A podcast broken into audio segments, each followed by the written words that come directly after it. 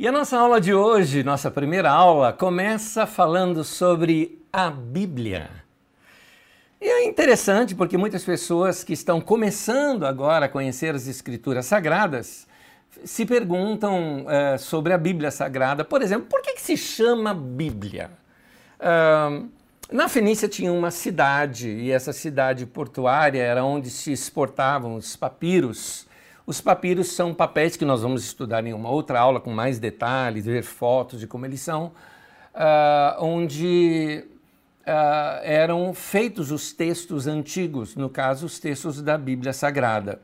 Desses papiros eram feitos rolos ou livros, por isso o nome da cidade era Biblos, e daí deriva-se o nome Bíblia, como se fosse assim um conjunto de livros, um conjunto de rolos da onde também deriva a palavra biblioteca, que você já está acostumada com ela, como uma espécie de lugar onde se armazenam os livros.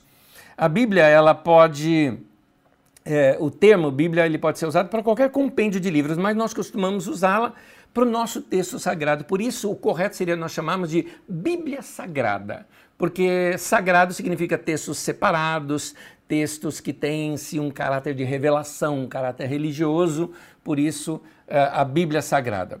A Bíblia ela foi composta, ela é composta de Antigo e Novo Testamento. E a Bíblia nós temos uh, uh, o Antigo Testamento, nós temos o Antigo Testamento grego, que é a Septuaginta, que é composta de 46 livros, e a Bíblia judaica, que é composta de 39 livros. Numa próxima, não na próxima aula, mas daqui a algumas aulas, nós vamos ver o porquê dessa diferença do Antigo Testamento. Enquanto você olha ele para a sua tela, você vai notar uma coisa: na Bíblia Católica, ela compõe a Septuaginta, que é a tradução grega do Antigo Testamento, mais o Novo Testamento, e a Bíblia Protestante ela usa a Bíblia judaica, os textos que foram escritos, somente os textos que foram escritos em hebraico. Qual a diferença do Antigo Testamento grego para o Antigo Testamento judaico? O Antigo Testamento grego ele compõe alguns livros a mais e esses livros eles foram originalmente já escritos em gregos. Os judeus, muitos anos depois, quando fizeram o cânon das Escrituras Sagradas, eles uh, aboliram esses, esses textos.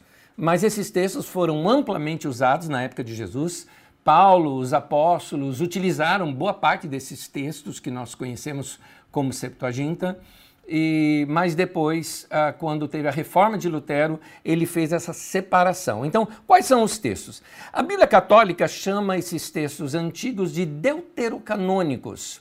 São, os protestantes gostam de chamar de apócrifos, não é?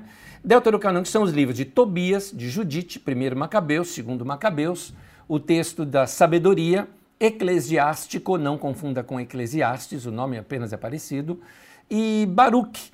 Lembrando que Baruch no final também tem uma carta a Jeremias e também tem alguns acréscimos, acréscimos ao livro de Daniel, alguns acréscimos também aos livros de Esther. Eu fico com a recomendação de Lutero. Lutero, por exemplo, separou esses livros num compêndio quando ele fez a tradução uh, das escrituras, na qual ele utilizou com a igreja protestante e ele dizia o seguinte: esses livros que não são considerados como parte das sagradas escrituras, mas que são úteis e bons para a leitura. Numa de nossas aulas, bem mais adiante, porque eu vou seguir a ordem cronológica de estudo bíblico, quando nós estivermos estudando um período um pouco anterior ao, ao ministério de Jesus, ao nascimento de Jesus, eu vou, por exemplo, recomendar para vocês lerem os textos de 1 e 2 Macabeus, que vai ser parte para nós conhecermos um pouco mais de história.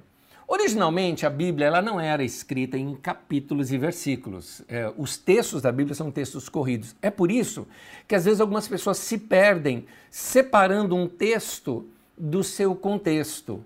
Quer ver alguns exemplos? Quer ver? Me vem em mente aqui alguns agora.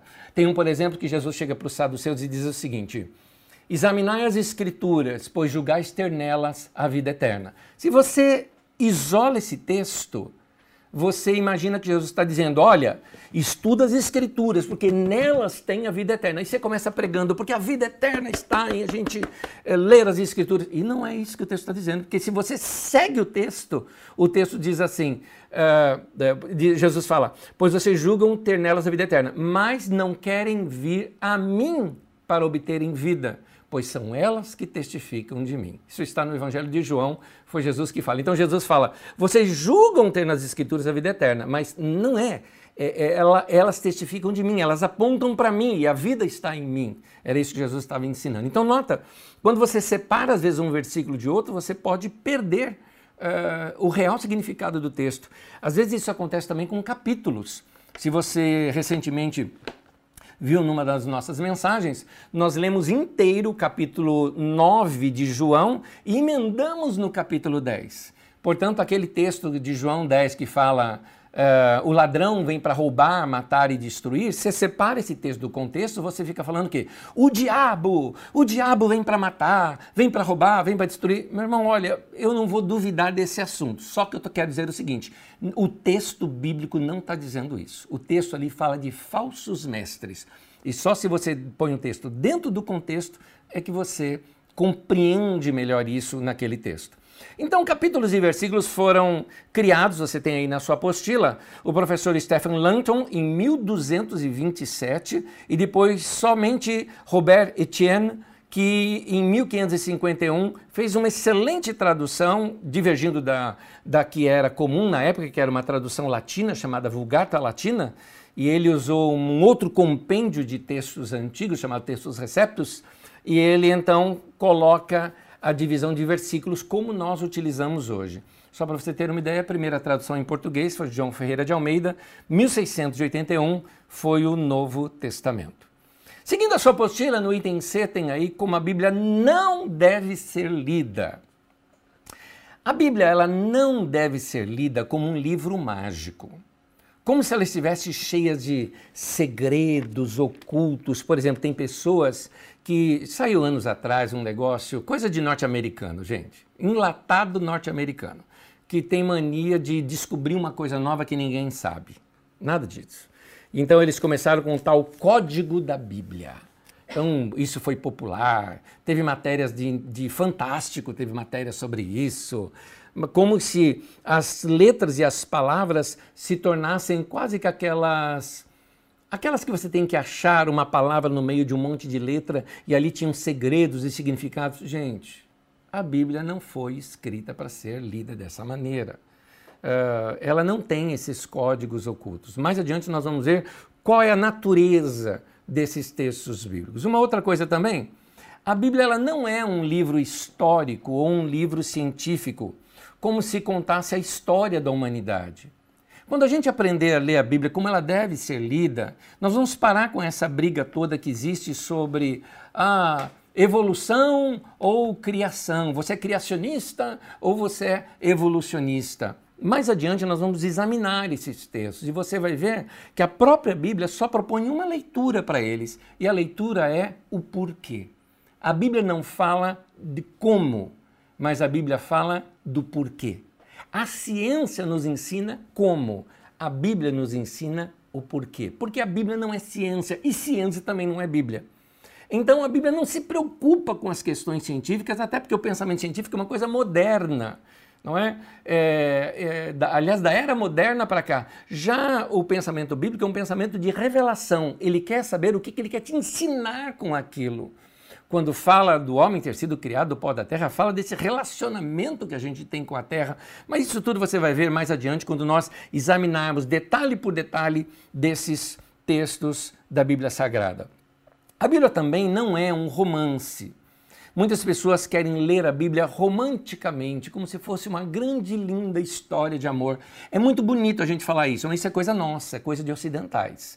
Isso é coisa já nem é da era moderna, é da era já pós-moderna, que a gente quer tudo para nós. É, na verdade, romance é uma literatura moderna. A gente precisa aprender a ler os textos da Bíblia Sagrada como um texto antigo, que tem a sua maneira também de ser lido é, como um texto antigo.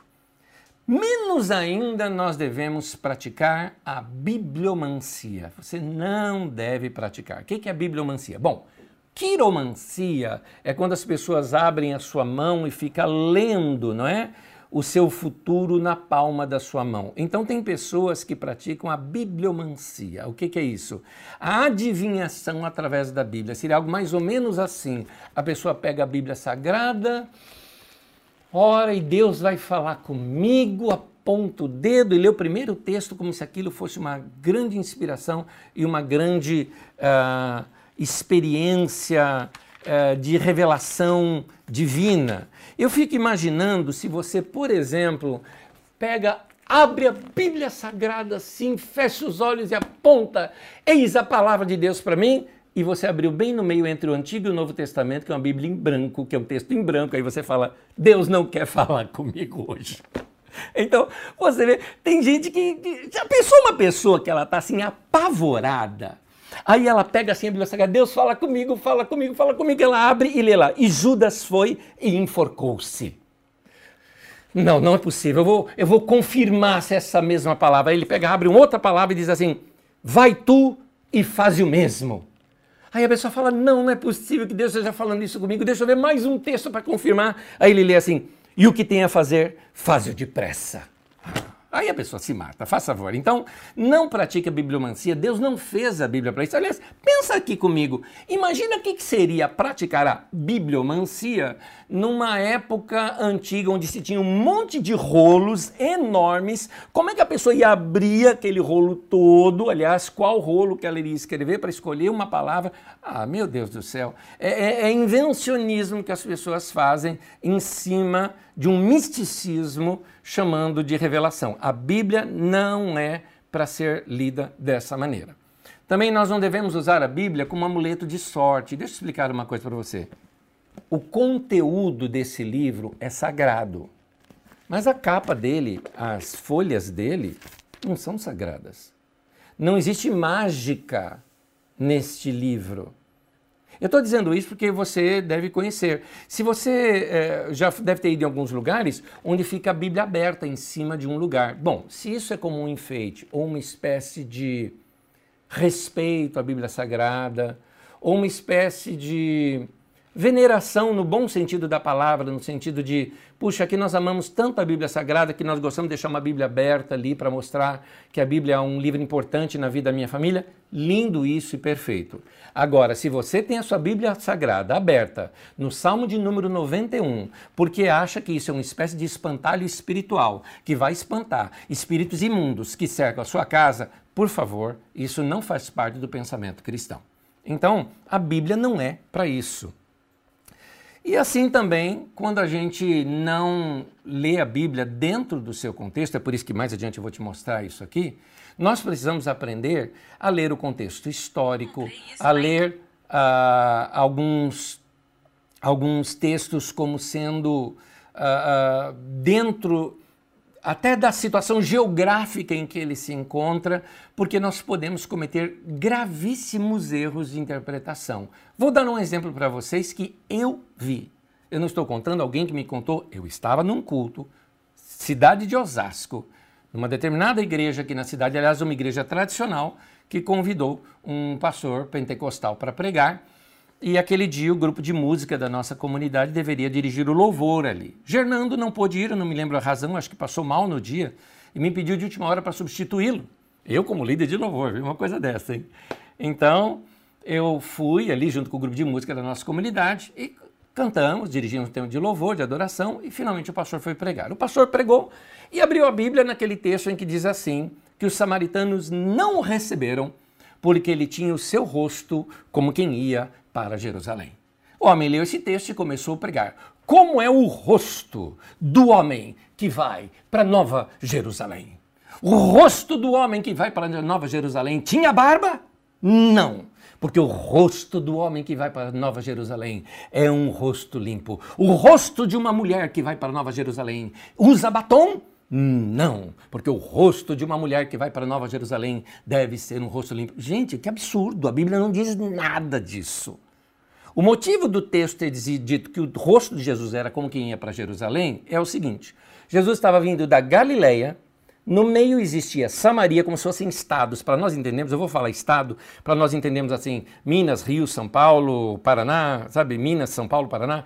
Uh, ele estava na Galileia, ele atravessa Samaria e está indo para Jerusalém numa época de festa. Samaritano e judeu, Jerusalém ficava na Judéia, samaritano e judeu não se davam. Como Jesus, em época de festa, estava indo em direção a Jerusalém, os samaritanos não o receberam. Falaram: não, você está indo para fazer festa lá na terra dos nossos inimigos, nós não queremos dar hospedagem para você aqui. Era isso que o texto estava dizendo. Só, só. Então você vê que a gente pode cometer uma interpretação errada simplesmente por não ler o texto é, corretamente. Anésio, qual a tradução da Bíblia que eu devo usar? Todas, se possível. Se possível, Todas. Todas que tiveram até alcance. Porque as línguas são dinâmicas. Mais adiante você vai ver que os textos antigos, os textos originais da Bíblia, não existem os originais da Bíblia. Existem cópias dos textos originais. E é nessas cópias, uma ou outra, cometem erros uh, ou divergências na forma como o copista fez. Uma coisa simples, vamos lá. Você pega, por exemplo, um copista egípcio que não falava grego, ele está com o texto grego aqui e vai fazer a cópia do lado de cá. Ele pode errar uma letra. E às vezes o erro daquela letra provoca uma outra palavra. Ou ele não entendeu direito porque estava meio apagado, ele supôs uma outra palavra. Então, por isso que a gente checa. É, quando está se fazendo uma tradução, os diversos textos que a gente pode ter à, à disposição. Aí vem a tradução, que é o nosso caso. A língua portuguesa é uma língua dinâmica. E às vezes você pode interpretar errado um texto simplesmente por causa da própria língua portuguesa. Vamos dar um, exemplo? Se você pega a tradução de Almeida de a revista corrigida, feita em 1969, quando o filho pródigo volta para casa, ele fala assim: Pai, pequei contra os céus e perante ti. Uh, Torna-me como um dos teus jornaleiros. E aí você começa a pregar. Ele dizendo, aí você vai interpretar o texto. E ele disse para o seu pai: Meu pai, me arruma um emprego, nem que seja na banca de jornal. Jornaleiro para a gente é banca de jornal. Então, jornaleiro, na verdade, é diarista. Hoje nós usamos isso. Final da década de 60, início da década de 70, na própria língua portuguesa, era o jornaleiro. Não tinha nenhum problema com a língua nesse sentido. É que a língua é dinâmica. As palavras vão ganhando novos significados. E se a gente não. Uh, não. Uh, não, não interpreta ou não, não vê bem a língua portuguesa, podemos cometer alguns graves erros de interpretação ou de tradução. Por isso é importante você ler várias traduções quando você quer interpretar um texto, ou até mesmo também consultar um dicionário. Uh, eu utilizo a tradução Nova Versão Internacional, eu gosto dessa versão da Bíblia Sagrada. Se você quer a Bíblia só para uma leitura, sentar e ler gostosamente, eu recomendo ou a Bíblia A Mensagem, que é uma paráfrase, ela não é uma tradução, ou seja, alguém leu o texto e reescreveu, ou a nova tradução na linguagem de hoje, que usa uma linguagem bem popular, fácil de compreender. Esses textos é, são de fácil leitura. Para quem quer estudar, eu recomendo Nova Versão Internacional, ou NVI. Numa outra aula, nós vamos explicar melhor como os textos são escritos, mas isso bem mais adiante. Hoje eu só estou dando uma pincelada daquilo que nós vamos estudar ao longo das nossas aulas aqui. Como você percebe, as nossas aulas eu vou começar aos poucos te dar ferramentas para você poder estudar melhor as Escrituras Sagradas. Então, como que a Bíblia pode ser lida? Aqui eu quero te mostrar algumas coisas que têm a ver com a sua edificação pessoal. Quando eu falo para você, olha, faça uma leitura diária das Escrituras, o que, que eu me refiro? Eu me refiro, por exemplo, à meditação diária. Meditar é uma coisa tão bom, gente. O que, que é meditar? Meditar é o mesmo, quer ver? Uh, o mesmo que um animal faz quando ele rumina. Um animal vai de pasto, por exemplo, ele come, come, come aquela grama do pasto e manda de uma vez para um compartimento em seu estômago. Depois ele para no meio do dia, aquele compartimento do estômago vem, devolve tudo, ele mastiga tudo novamente, manda para um segundo compartimento do estômago. O que é isso? Ficar lembrando e lembrando e lembrando e lembrando daquilo. Então, a meditação, ela é um alimento para sua alma. Eu vou dar uma dica para você. Se você quer começar se afinar com as escrituras sagradas, eu recomendo você fazer algo. Por exemplo, pega um dia do mês, dia 7, por exemplo. Então você abre em Provérbios capítulo 7. Leia o texto inteiro de Provérbios 7. Separe um versículo apenas. E aí você vai ali, ali, meditar naquele texto, guardar no coração aquele texto. Isso é meditação. É ótimo isso.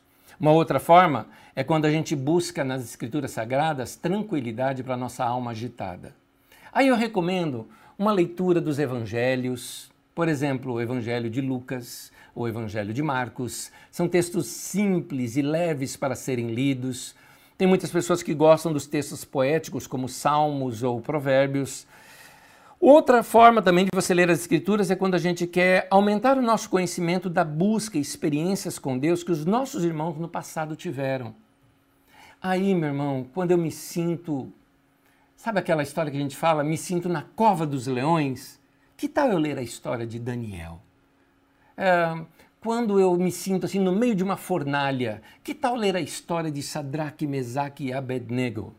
Que tal nós lermos as histórias de Davi, da salvação que Deus deu a ele tantas vezes quando foi perseguido por Saul?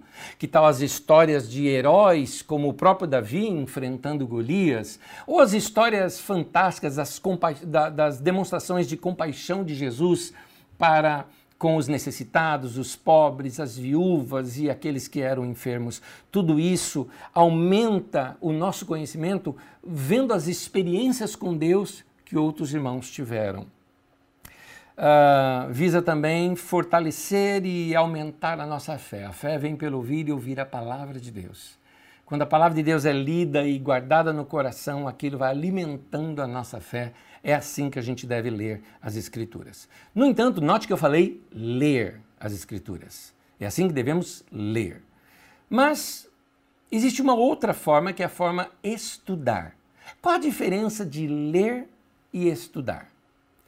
Vamos imaginar que você está num aeroporto, não num tempo como esse, mas que você está num aeroporto e, para matar o tempo, passou numa livraria e comprou um livro como sobreviver na selva? Achou interessante. Você senta aguardando o seu voo e começa a ler tranquilamente aquele livro, entra no avião, gostou, avião levanta o voo, você continua lendo, gostoso. Ah, passou, isso é ler o livro. Muito bem, pó, pó, pó, pó, o avião deu problema, pof, caiu e você sobreviveu junto com outras pessoas e você lembrou, eu tenho esse livro. Agora você iria o quê? estudar o livro, não é como sobreviver na selva, seria estudar cada detalhe, cada ponto é importante. Então, essa é a diferença entre ler e estudar. A importância que a Bíblia, da Bíblia ser estudada é porque aí nós começamos a dar base para a gente compreendê-la melhor. Quando que o texto foi escrito? Onde ele foi escrito? Isso pode mudar muito a interpretação de um texto. Porque quando você vê onde e quando um texto foi escrito, você começa a entender outras coisas mais. Por exemplo, por que esse texto foi escrito? Por que decidiram colocar esse texto nas Escrituras Sagradas? Para quem originalmente foi escrito e qual o entendimento daqueles primeiros leitores? Uh, isso é importante quando a gente compreende as escrituras sagradas dentro do momento em que ela foi escrita, a gente tira melhores lições. Por exemplo, o texto recebeu alguma influência cultural ou circunstancial na sua produção? Por exemplo, alguns de vocês, eh, nós vamos estudar, eu vou recomendar para vocês, aliás, deixa, deixa já anotado. Eu recomendo você que pegue o texto de Gênesis, do capítulo 12, eu não vou começar do capítulo 1, eu explico isso para você na próxima aula, do capítulo 12 até o capítulo 50. E nós vamos estudar, não todo, mas vamos estudar uma parte dele na próxima aula. Agora, quando você lê ali, você, mulher, por exemplo, vai falar: que cara mais machista esse Abraão. O Isaac também, machista. E aí você vai falar, como assim o escravo? E daqui a pouco, o quê? Ele teve relação com a escrava dele? E depois mandou a mulher embora. E você vai falar, então, que sociedade machista, que coisa horrível, como é que tem isso nas escrituras sagradas? Pois é, tiramos um texto do seu contexto. Nós, para entendermos o texto, temos que dar um, um, entender que aquele texto foi escrito debaixo de uma influência patriarcal, uma sociedade escravo, escravocrata. Outros textos têm o monarquismo, por exemplo, que defende, que bajula o rei. Então, muitas dessas bajulações que as pessoas têm hoje, principalmente o grupo chamado evangélico, faz uma bajulação em cima de político, muitas vezes baseado nas escrituras sagradas. Por quê? Porque os textos das escrituras foi escrito numa época de aceitação da monarquia. Então, se existe aquela pompa toda em cima da monarquia, e eles transferem hoje para o mundo político de hoje. Mas isto é um erro de interpretação porque o texto ele sofreu mesmo influências que a gente precisa tirar essas influências, entender que aquilo serviria para aquela época e é totalmente descontextualizado para hoje. Então, são coisas, por exemplo, que nós vamos entender. Vou dar um exemplo para você. Quando você abre aos primeiros Coríntios, capítulo 11, você vai ver o seguinte, Paulo está dizendo claramente, mulher, se você não tem, não tem cabelo crescido, então você tem que usar um véu. É isso mesmo, está escrito na Bíblia Sagrada isso. A mulher tem que deixar o cabelo crescido, está lá em 1 Coríntios 11. Aí você fala, Nésio, mas você nunca ensinou isso? Claro que eu nunca ensinei, porque isso era só para os coríntios. Quando você lê o texto dentro do seu contexto, você vai entender o porquê. Lá haviam as prostitutas cultuais em Corinto e as prostitutas raspavam o cabelo, que aquilo significava homem nenhum manda na minha vida, eu não tenho aliança com nenhum homem, eu sou livre. Então uma mulher de cabelo raspada, ela poderia facilmente ser abordada por qualquer homem na rua, porque ela era uma prostituta. Uma prostituta que se convertia, o que que Paulo recomendava? Use um véu até que cresça o seu cabelo, para você não ser abordada como uma prostituta ou o pessoal está dizendo que uh, tem prostituição no meio da igreja, por exemplo. Por isso que no próprio texto, se não me engano, no versículo 15, Paulo fala assim: se alguém quiser ser contencioso, saiba que nós não temos tal costume, nem tampouco as igrejas de Deus. Está claramente Paulo dizendo, isso é só para a igreja de Corinto. Então, por isso que é importante nós estudarmos a sociedade, os costumes. Essa é a razão do nosso curso bíblico. No nosso curso bíblico, eu quero dar leituras para você fazer, mas eu faço as pesquisas também para passar para você, para você estudar junto comigo e compreender mais tudo isso. Quais as fontes foram utilizadas na sua composição, na composição do texto? Foram consultados textos anteriores a eles? Quais? Isso é interessante, porque uma boa pergunta, se você acompanha aí na minha apostila, diz assim: Pode um escritor bíblico ter se apropriado de uma lenda ou mito para ter escrito um texto? Boa pergunta. Como isso era visto pelos seus leitores, ou seja, os, os primeiros leitores? Quando o cara escreveu e as pessoas que liam, como que eles viam isso? E como é visto hoje? Novamente, aqui nós vemos o perigo do anacronismo. Anacronismo é uma coisa que nós vamos estudar mais adiante, aqui ainda na aula de hoje. Já já eu falo com você sobre isso. É quando a gente é, é, se transporta no tempo de maneira errada. Quando a gente lê uma coisa, ao invés de ler dentro do contexto daquele tempo, a gente tenta ler com o contexto do nosso tempo. Mais adiante a gente vai ver isso aqui, daqui a pouquinho na aula mesmo. Então, uh, uh, por exemplo, você vai ver comigo que alguns textos das Escrituras, alguns textos já existiam antes das Escrituras Sagradas. Por exemplo, os textos do dilúvio. Os textos do dilúvio, a nossa redação, ela data mais ou menos um pouco depois já de mil uh, antes da Era Comum ou antes da Era Cristã, como você quiser chamar. Uh, esse esse texto bíblico que ele, ele data dessa época, ele retrata uma outra época, mas já haviam três outros textos muito mais antigos, alguns mais de 1500 anos anteriores a esse texto bíblico, que já narravam, por exemplo, um dilúvio com textos muito parecidos com as escrituras sagradas. Como isso era visto por um leitor da época? Um leitor da época não achava mal nenhum nisso. Pegou uma lenda existente, uma história existente, um mito existente e transferiu aquilo dentro de uma linguagem para poder transferir dentro daquela história revelação das Escrituras Sagradas. Olha que interessante isso. No entanto, a, a, os textos da, da, da, Bíblia Sagrada, quando eles são lidos fora desse contexto, o que acontece é que nós é, começamos a pensar, é, mas como assim? A Bíblia copiou de outro lugar? Se você pegar, por exemplo, olho por olho e dente por dente, que está lá na lei do Antigo Testamento, na verdade faz parte do Código de Hammurabi, que foi escrito muito tempo antes. Mas qual o problema de se usar isso? Os leitores iniciais não viam problema nenhum. Nós hoje é que colocamos a Bíblia Sagrada como algo que foi ditado por Deus. Está aí o nosso erro. Nós muitas vezes pensamos que os homens que escreveram a Bíblia Sagrada, nós confundimos eles terem sido inspirados por Deus com eles tendo sido possuídos por Deus. Porque algumas pessoas pensam que os autores da Bíblia Sagrada foram possuídos pelo Espírito Santo e assim receberam revelação e começaram a escrever o texto sagrado. Isso não é não é o contexto bíblico esse. A Bíblia não foi escrita dessa maneira. Deus não ditou a Bíblia Sagrada, são textos inspirados. Portanto, por exemplo, Deus me inspira para trazer uma palavra para você. Suponhamos que eu fale o português errado. Mesmo inspirado por Deus, eu vou falar com você com português errado, porque passa pela limitação humana. Por isso que algumas pessoas falam: ah, mas a Bíblia tem erros. É, humano. Qual o problema? Não é que é erro, é erro como nós olhamos hoje.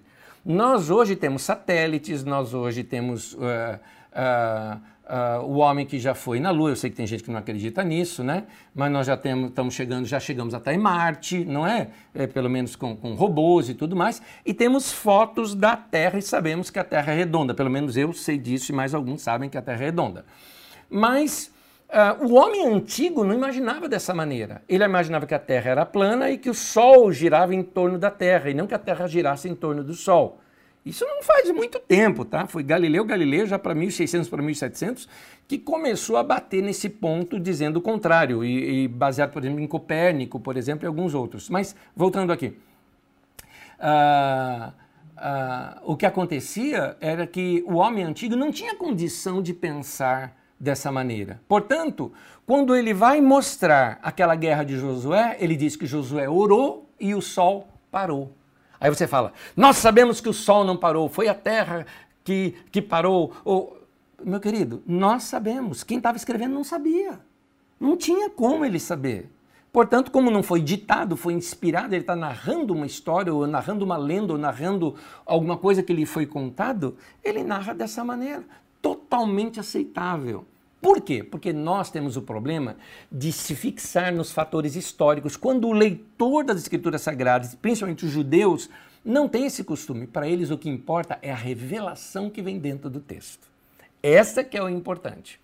Então, os textos, na verdade, as histórias, elas são como aquela cápsula de remédio, que dentro dela é que tem o remédio. Então, as histórias são as histórias para serem passadas de geração em geração, e dentro delas é que vem a revelação.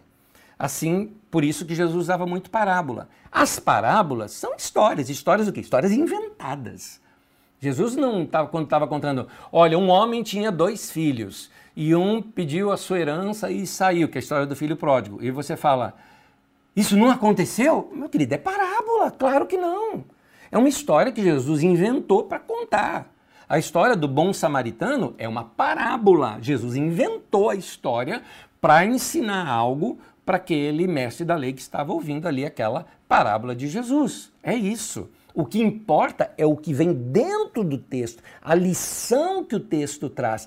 Essa é que é a revelação inspirada por Deus que está ali dentro. Tem livros que foram usados e que não são canônicos, ou seja, não fazem parte da Bíblia Sagrada? Sim, claro. Vamos ver vários aí? Números 21 diz assim: É por isso que se diz no livro das guerras do Senhor. Que, que livro da guerra do Senhor é esse? Não tem. Josué 10, livro de Jazar, livro dos justos. Olha, outros dois livros. Lucas 1, ele fala assim que muitos relatos foram escritos sobre o nascimento de Jesus. Cadê esses relatos? Se perderam. Judas 14 diz assim: Enoque, o sétimo a partir de Adão, profetizou acerca deles. Eu tenho esse livro de Enoque, eu já li, mas não faz parte da Bíblia Sagrada.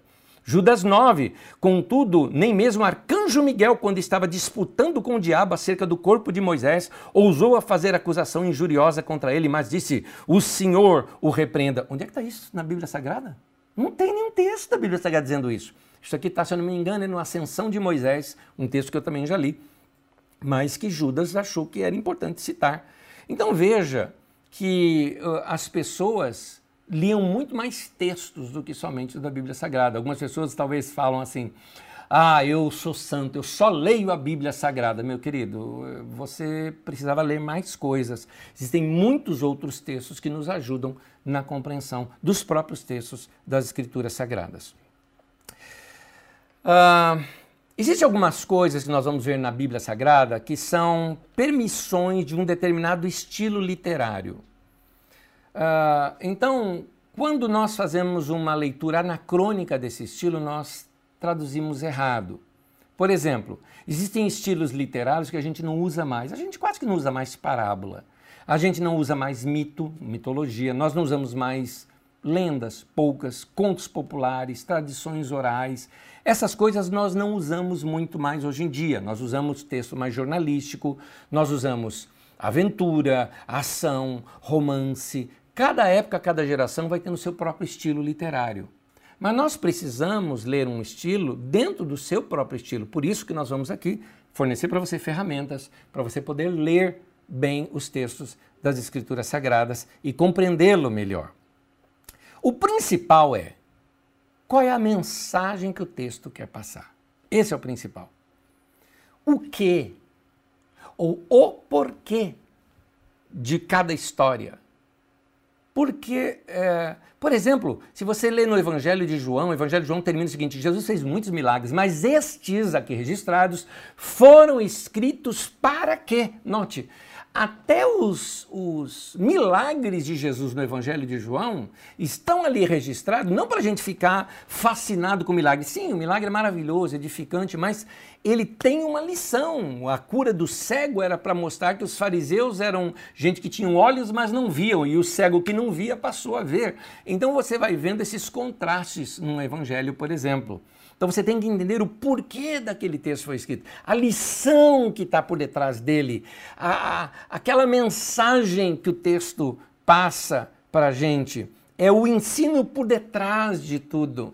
Uh, o, por exemplo, a própria história da Arca de Noé, eu acho que ela é uma figura fantástica para o momento que nós estamos passando agora. Para aqueles que estiverem me acompanhando esse texto, mais esse, esse vídeo daqui a muito tempo, Saiba que nós estamos numa quarentena, a nação toda, por causa de uma pandemia que é mundial.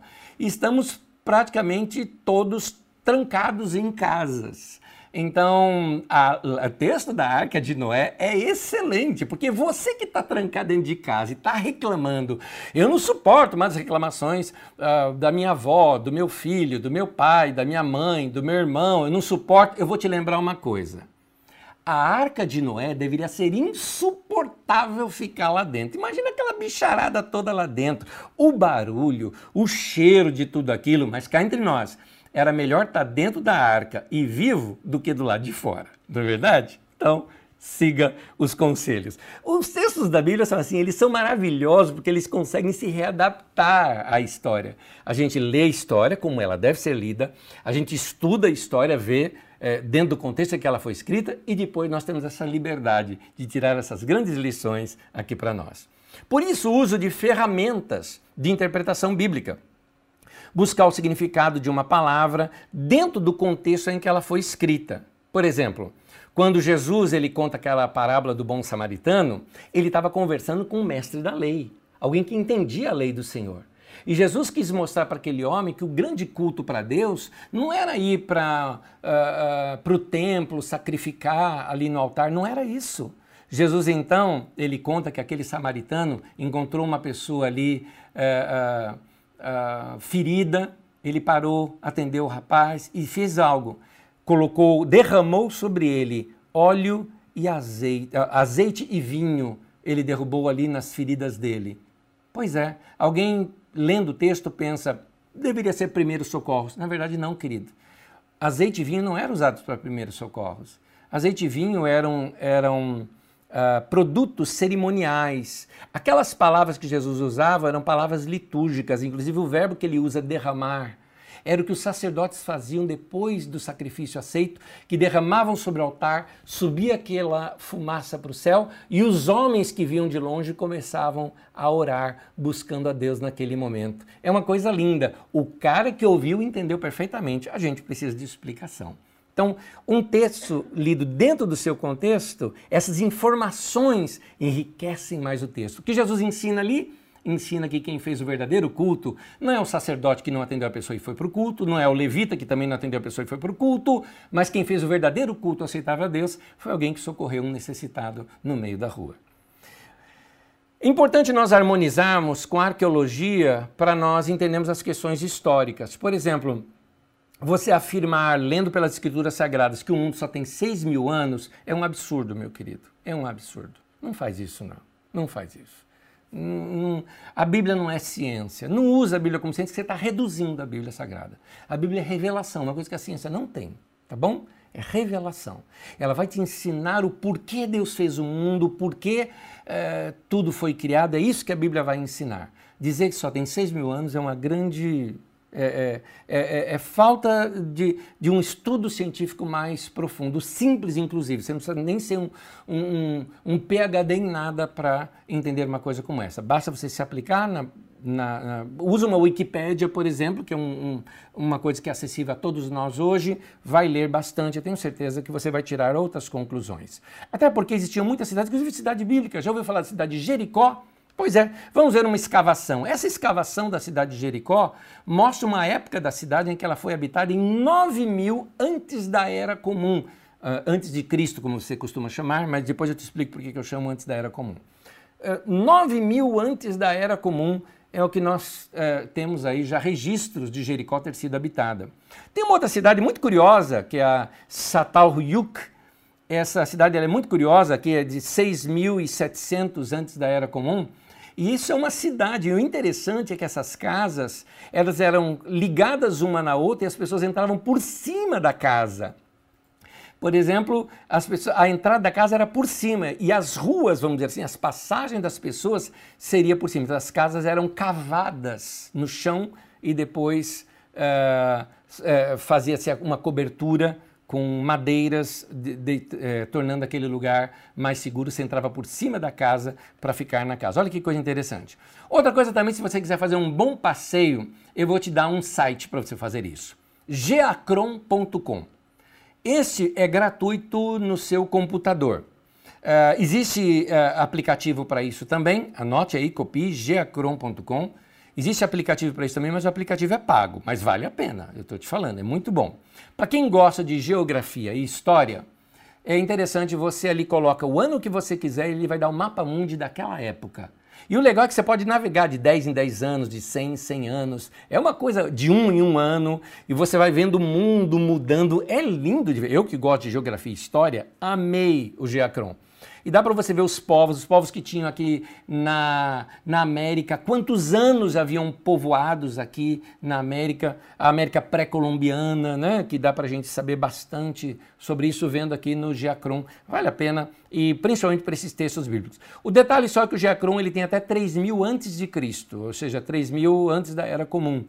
Então, para você chegar lá, você põe menos 3 mil ou menos mil antes de Cristo, menos mil então você vai ver. Você vai ver, por exemplo, que a nação de Israel ela só vai aparecer, se eu não me engano, em menos mil ou menos 900 e pouco antes de Cristo, que é o Império Davi Salomão. É a partir dali que começa a ser registrado Israel no mapa mundi. Continuando.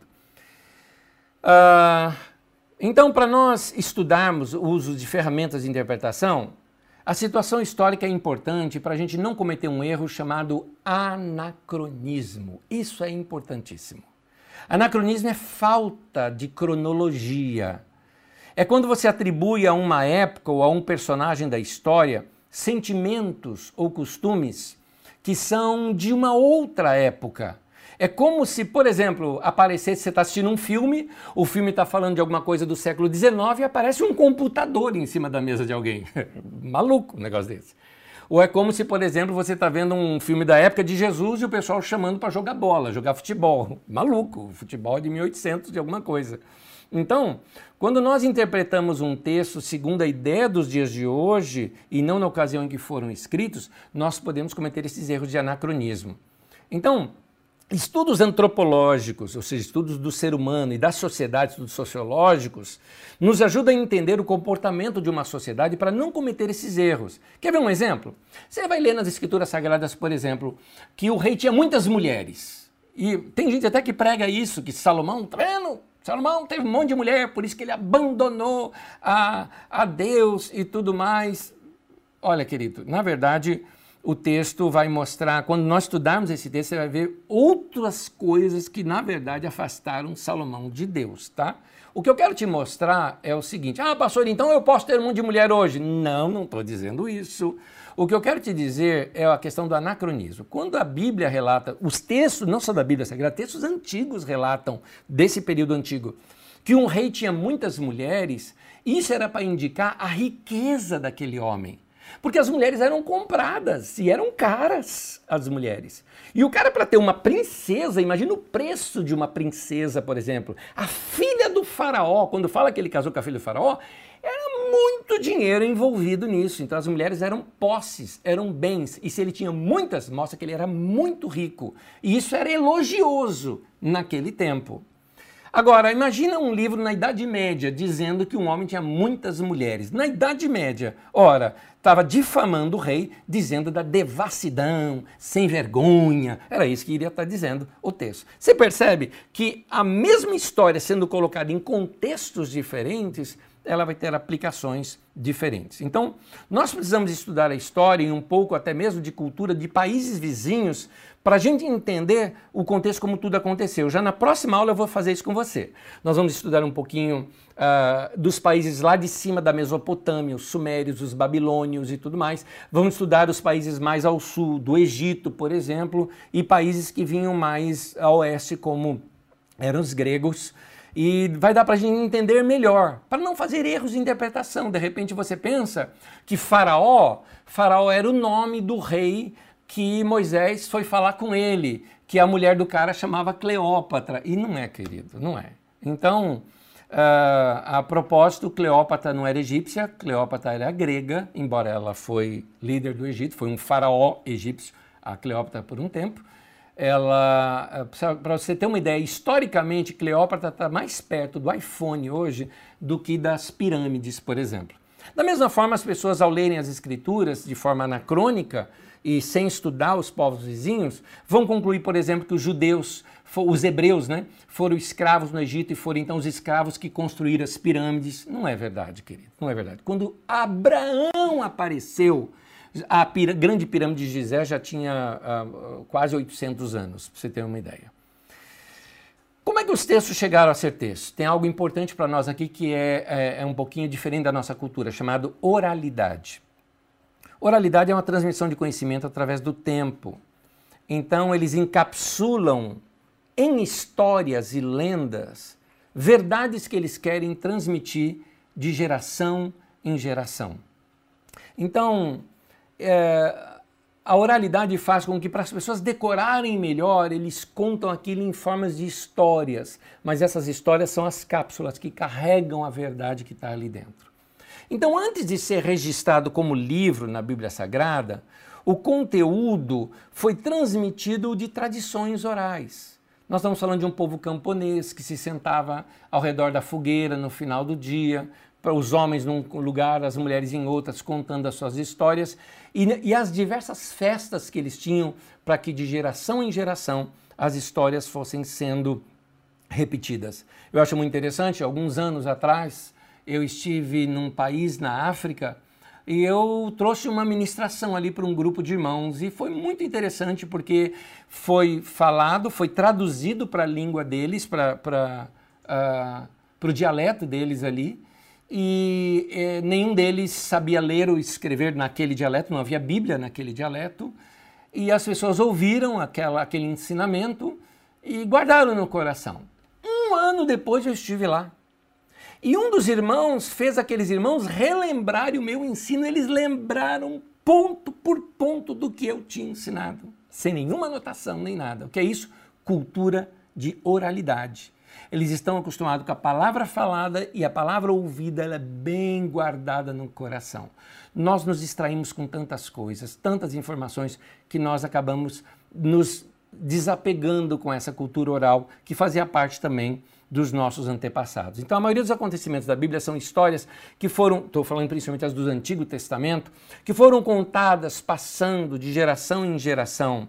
E essas pessoas eles tinham a certeza de que Deus estava no meio de tudo isso, conduzindo, ensinando o povo em todos aqueles acontecimentos. Essa história que era contada, ela era contada de diversas maneiras. Ela podia ser contada na perspectiva do governo vigente, por exemplo. Você vai ver textos que eu chamo de textos da corte. Quando, por exemplo, se escolhe Saul para ser um rei, os monarquistas escrevem textos elogiando que era importante se ter o rei outros que eram provavelmente profetas, contrários à monarquia, escreve: olha o perigo da gente ter um rei. E os escritores sagrados juntaram o texto de um o texto de outro e mantiveram os dois no texto das escrituras sagradas, para que a gente conheça melhor como era feito tudo naquele tempo. Então, tinha a perspectiva de quem morava no palácio e achar, por exemplo, Salomão grande rei, magnífico. Tinha a estrutura de quem estava no campo, que falava: aquele rei, que é isso? Ele só pega o dinheiro e gasta na cidade dele, que a gente não tem nada. Então você vai ver isso nas escrituras sagradas, aliás, muito contemporâneo para nós, algumas coisas dessas também. Então, a necessidade que existe de uma sociedade criar seus símbolos nacionais, isso tudo é importante numa sociedade. O povo de Israel também fez isso com suas histórias. Nós vamos estudar isso já na próxima aula. Mas a história, ela é, também é contada na perspectiva do povo. E na boca do povo, a história é pintura. Ele não distorce a realidade, mas ele põe acontecimento, ele ganha vida na boca do povo as histórias. Eu ouvi as histórias do meu pai quando eu era criança, histórias de onça, histórias de fazia eu acreditar quase que em lobisomem, coisa parecida. São pinturas, mas ele mostrava ali a confiança, como que Deus o guardou e tudo mais. Aquelas histórias me encantavam, mas as lições foram guardadas. É assim que o povo preserva a sua memória e vai sendo passado de geração em geração. Em meio a tudo isso, tem uma razão pela qual se conta as histórias. É a certeza de que Deus está no meio disso tudo, conduzindo e ensinando o povo com os acontecimentos. A gente lê aquela história de Davi derrotando Golias, que coisa fantástica. Mas para que, que tem esse texto ali? Para ensinar, meu irmão, que às vezes as coisas podem ser imensas ao nosso redor, mas basta uma direção de Deus para a sua vida, uma pedrinha só e você resolve tudo. Então, são nessas narrativas humanas, da história humana, em sua busca pelo divino, é que nós iremos encontrar a revelação de Deus para nós. Essas histórias são essas cápsulas. A revelação é o que está dentro dela. Ao ler a Bíblia, então, meu querido, leia de coração aberto para entender a história de Deus contada dentro das nossas histórias humanas. Nós acreditamos que Deus é aquele que inspirou tudo isso que está nas Escrituras. Tudo que está nas Escrituras foi divinamente inspirado e para o nosso ensino foi escrito. Mas para entendermos, nós vamos mergulhar por esses próximos dias nas Escrituras Sagradas e eu convido você a fazer leituras. Para a próxima aula, então, terminando aqui, prepare aí as suas perguntas e na próxima aula nós vamos começar em Gênesis no capítulo 12. Vamos estudar a história de Abraão. Talvez eu emende em Isaac, Jacó e até José. Mas estude Gênesis 12 até o final do capítulo, uh, que é o capítulo, o final do livro, que é o capítulo 50 Estude conosco. Voltando agora com relação às perguntas, tem várias delas aqui. Uh, alguém me pergunta, Nésio, daqui uma referência. Nós já explicamos isso, tá até no início da na nossa apostila, a gente, uh, no início da nossa aula, nós explicamos isso, e no início, no nosso site, tem isso também. A palavra de daqui aparece em Atos 2, 42, quando fala e perseveravam na doutrina dos apóstolos ou no ensino dos apóstolos a palavra de daqui é a palavra ensino, de onde vem didático, por exemplo, que você conhece bem. Nós achamos uma palavra simpática. Assim como carisma é uma palavra grega, que vem, tem a sua origem caris, que é graça, carisma, que são os dons do Espírito Santo. Nós usamos como nome da nossa comunidade. Assim também o nome da nossa escola, nada mais do que usar também um termo que nós usamos mais nas, na, na, na carisma, como por exemplo, Atos 2,42 foi um dos textos mais lidos na comunidade carisma em toda a sua história. Por isso, de daqui, tá bom? Uh, você poderia informar em que período esses papiros foram exportados para a Grécia e, consequentemente, transformados em livros. Edinalva Franca Costa. Uh, Edinalva, o uso de papiro, você vai encontrar isso já uma coisa muito antiga, é difícil você ter uma data uh, apropriada para isso. Os papiros eram, uh, na sua maioria, os melhores que tinham eram, eram os egípcios. E você tinha também um na região que hoje é onde é o Líbano, hoje. E é lá que você tinha uma cidade portuária, Biblos, que exportava muito desses papiros e eram utilizados também pelos gregos. Datas sobre isso eu não tenho muitos detalhes, mas você pode procurar a Wikipédia, está fácil aí, digita papiro, você vai ver muita coisa aí na Wikipédia sobre o assunto. Vou deixar aqui alguns abraços de gente de longe, tá? Só o pessoal de longe a Andréia Cris Souza, lá de Alagoas, a Nete Ville de São Caetano do Sul, Josi Belarmino, lá do Rio de Janeiro, Elza Dantes de Londrina, Priscila Moura de Guará, deve ser Guaratinguetá, uh, a Rose, lá da Praia Grande, Rose Rodrigues, e o Ricardo, Dani e o Daniel, lá de Itaém, tantos outros também que acompanharam a gente aqui nas nossas transmissões. Uh, tem aqui mais. Olha só que pergunta interessante. Daniel Messias, qual a diferença de um falso mestre para um irmão que, na sua ignorância, acaba ensinando de forma errada as Escrituras? O falso mestre sabe o que ele está fazendo. A outra pessoa, na ignorância, eu diria o seguinte: é perdoável, no sentido de que é compreensível, seria a melhor palavra. Porque às vezes, hoje em dia, infelizmente, veja bem, nós temos hoje falta de mestres no meio da igreja. Muita gente por aí que leva nome de pastor, e aliás, muitos que levam nome de apóstolos. Na verdade, não estudam as escrituras, não estudaram as escrituras, nem se prepararam para isso. Eu me lembro quando eu era criança, pastor se formava, fazia faculdade de teologia, levava um tempo sendo julgado pela igreja, sendo aprovado pela igreja. Me lembro num dos seminários que fiz, que a pessoa tinha que passar dois anos como obreiro para depois ser um pastor auxiliar. Enfim, levava-se um tempo de testes na vida daquela pessoa e, obviamente, a pessoa passava por provas e tudo mais. Hoje em dia, basta uma pessoa saber falar no microfone que já dão a ele o nome ou o título de pastor, ou se é casado com uma pastora ou se é casada com um pastor, já ganha o título automaticamente. Entende? Então, nós estamos estragando um pouquinho uh, o nosso mestrado. Nós estamos estragando isso.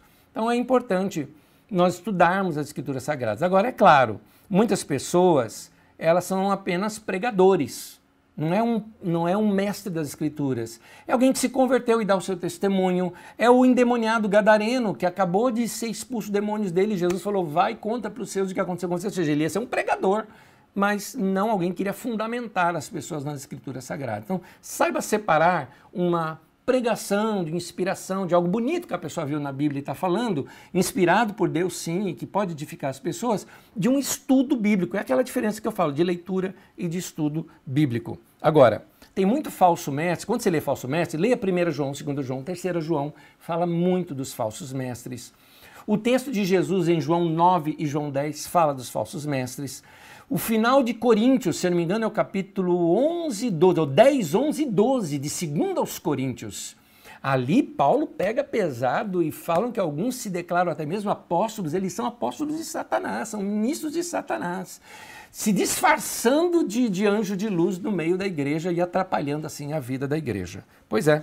Então tem muita gente mal intencionada sim no meio da igreja e é gente que sabe o que está fazendo. Nós temos, como Paulo já dizia nos tempos ele mercadejante, gente que está por interesse de dinheiro. Eu confesso para vocês que algumas situações de pessoas que andaram brigando por aí em, em, em redes sociais, principalmente em pregação e tudo mais, contra a gente não ter reuniões da igreja, era gente mais preocupado com o dinheiro do que do bem-estar e saúde do povo. Minha opinião não estou acusando ninguém, apenas dizendo que foi minha opinião em cima de algumas coisas que vi. Para mim, são falsos mestres esses camaradas. Gente que engana o povo, que engana o senhor, aquela senhora simples, fazendo dar dinheiro para a pessoa ser curada. Isso são gente que deveria ser preso, na verdade. Mas vamos lá, continuando. Uh, eu quero saber se existem textos inseridos na Bíblia por algumas religiões ou denominações. Existe isso? Eu já tive um debate sobre isso com uma pessoa por exemplo, ela até cita aqui é, é, da origem da pessoa.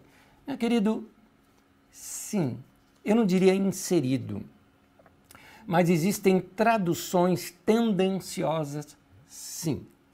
Uh, você pega, por exemplo, indo direto ao ponto aqui, a tradução Novo Mundo das Testemunhas de Jeová, por exemplo, você nota que alguns textos ali foram textos escolhidos para serem colocados daquela forma, para não contradizer algumas de suas próprias doutrinas. Então, eu, eu, eu, eu entendo a respeito dos testemunhos de Jeová, conheci alguns testemunhos de Jeová que são gente maravilhosa. Eu tive vizinhos meus que eram testemunhos de Jeová, que eram assim, gente de muito bom caráter, Uh, gosto do, da paixão que eles têm pelas escrituras sagradas. E sim, eles estão certos em chamar Deus Pai de Jeová. Estão certos, porque é esse o nome que as escrituras. Um dos nomes. Aí que está o caso. Eles falam que é o nome, mas um dos nomes que as escrituras sagradas sim chama a Deus. E que nas nossas versões é traduzido como Senhor, mas nós vamos estudar isso mais adiante e vamos entender melhor por que, que Deus é chamado de Elohim em alguns textos, por que, que ele é chamado de Jeová em outros textos, porque uh, as variantes desses nomes, tudo isso faz parte das nossas aulas, então fica com a gente aqui também.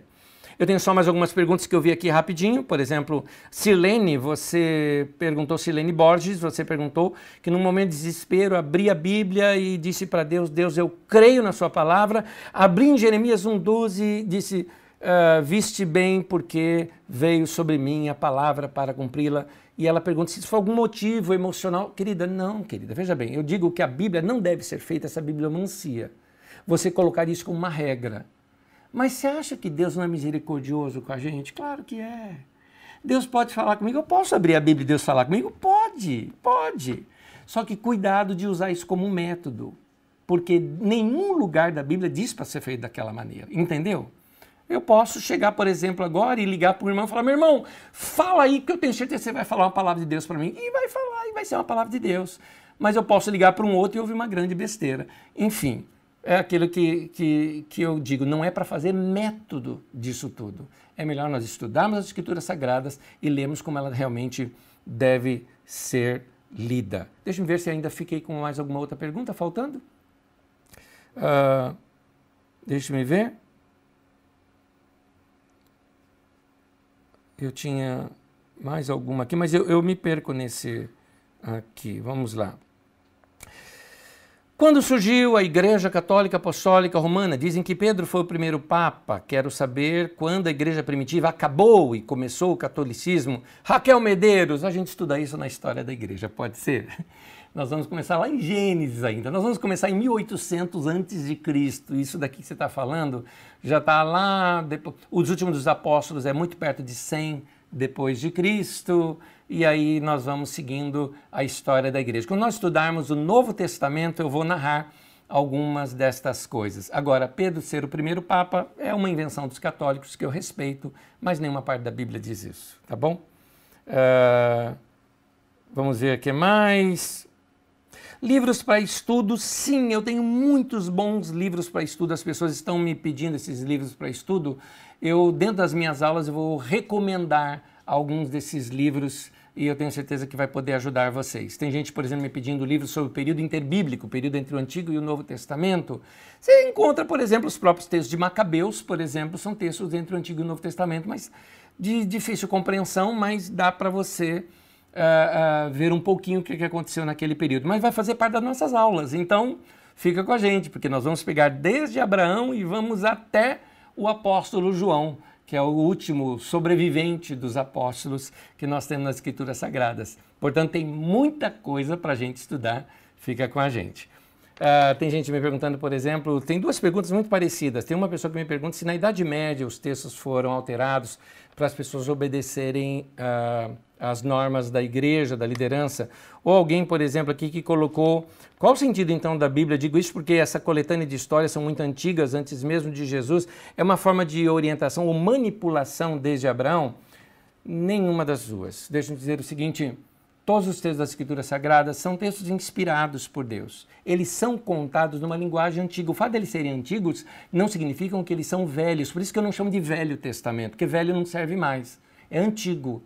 Ele, é, são experiência dos antigos com Deus. Hoje dá para a gente se relacionar com Deus, porque a gente tem Jesus, a gente tem os apóstolos, a gente tem Abraão, Isaac, que a gente tem a história desses homens. Mas imagina Abraão, aprendeu de quem? Para poder ouvir uma voz de Deus, obedecer, sair da casa dele, da terra dele, ir para um outro lugar e se tornar um povo nômade. Esse homem teve uma forte experiência com Deus, por isso ele é o nosso pai na fé. Então o que nós precisamos é mergulhar nessas histórias e extrair delas as razões que são fantásticas. Então vale a pena estudar sim. Outra coisa, essa história que se conta, que os textos do Novo Testamento foram manipulados. Tem gente que conta umas lendas. Ah, como é que foram escolhidos os textos do Novo Testamento? Ah, eles oraram, colocaram todos em pé, os rolos que caíram foram tirados.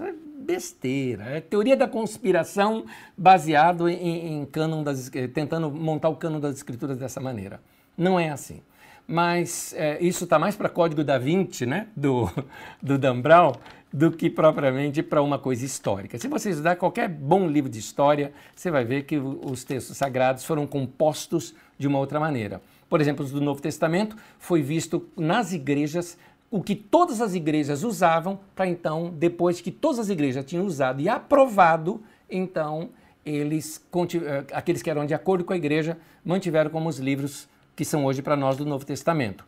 Alguns que não eram usados por uma boa parte da igreja, apenas por uma parte menor da igreja, não entrou para o Novo Testamento, como o Pastor de Hermas, texto muito bom, o texto a Epístola de Barnabé, muito bom texto também, mas que não entrou no Novo Testamento, ou Didaquê, aliás, tem um livro escrito no ano 160, se não me engano, depois de Cristo, chamado Didaquê, que era uma espécie de catequese para os novos convertidos, mas também não entrou para o Novo Testamento. Tem muitos textos assim que são bons de ser lidos, mas você não nota neles a inspiração divina e até uma certa contradição com outros textos uh, das Escrituras também. Uh, a história da Arca de Noé é lenda? Aqui é a pergunta da Mary Ellen, também da Juliana Exposito. A história da Arca de Noé, veja bem, na próxima aula nós vamos contar como é que essas histórias chegaram até nós. Então eu acho melhor você ouvir a próxima aula antes de ouvir a minha resposta sobre essa história. Certamente uma grande enchente aconteceu. Alguma coisa realmente aconteceu muito forte ali. E a partir dali se vêm as histórias. E o escritor bíblico se utiliza dessa história para colocar nela um ensinamento divino que está ali no meio dela. Vale a pena você acompanhar, isso vai entrar. Detalhes disso vai entrar na nossa próxima aula e ao longo do nosso curso. Por quê? Os textos de Gênesis de 1 a 11 eu vou analisar quando na linha histórica eu chegar lá em Davi e Salomão. Depois de Salomão é que eu vou citar esses textos aqui, porque aí eu vou citar esses textos no momento em que eles forem escritos, aí a sua mente vai automaticamente compreender melhor esses momentos do texto da Bíblia Sagrada. Então, aguarde as próximas aulas, algumas perguntas ficam mais claras para a gente responder mais adiante. Quando a Bíblia diz que tudo irá passar, mas as minhas palavras não passarão, está falando das Escrituras ou dos ensinamentos que foram deixados na Bíblia? Na verdade, querido, aqui, Masperson, é, eu queria te dizer que uh, esse texto, na verdade, não é que a Bíblia está falando de si, esse texto foi de Jesus. Foi Jesus que citou isso. E ele estava se referindo às palavras dele, e de fato as palavras dele não passaram, elas continuam válidas eh, para nós e elas têm esse efeito na nossa vida até hoje. Era esse o sentido que Jesus queria deixar para nós. E não que uh, eram profecias que estavam predeterminadas de que tudo ia acontecer e o pessoal tentando achar aí o problema da, da nossa pandemia hoje em alguma profecia bíblica. E isso é forçar texto bíblico, não é? Uh, quando é citada a genealogia de alguém na Bíblia, como se explica de onde vieram os nomes milenares? Exemplo, Mateus, querido, os nomes vêm de como vieram. Como é, como é que veio o nome Anésio? Me diz. Como é que veio esse nome, né?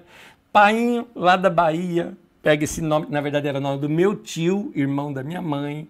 De onde que vem esse nome? Meu nome é grego, na verdade. Você acha que meu pai sabia ler grego? De maneira alguma. Aliás, meu nome significa louvor, tá?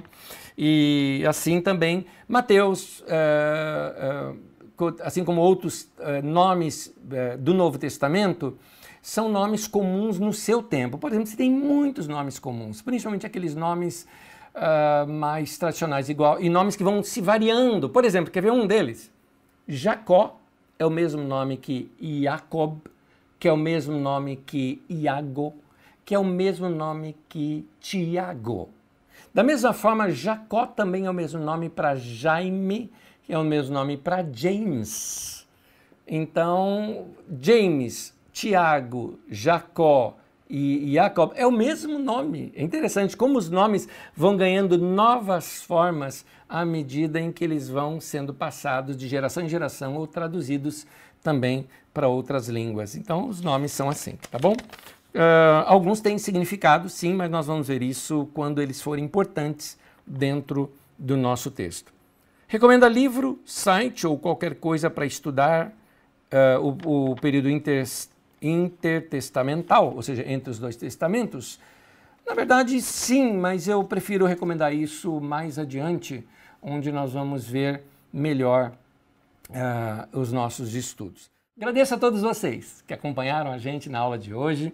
Espero que você faça boas leituras das Escrituras Sagradas. Leia para a próxima aula Gênesis desde o capítulo 12 em diante e assim seja que a palavra de Deus enriqueça o nosso coração, a nossa mente e nos guie no nosso caminho. E eu queria terminar orando com você. Senhor, no nome de Jesus, eu quero te agradecer por todos os meus irmãos e irmãs que têm acompanhado esses estudos. Desperta neles aquela vontade de aprender, vontade de crescer Desperta neles aquela curiosidade de ir atrás, conhecer mais estudar mais.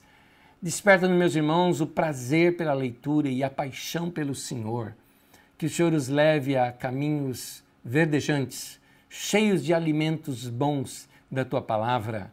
Senhor, eu te peço tudo no nome de Jesus. Amém. Deus te abençoe, meu querido, minha querida. Até a semana que vem.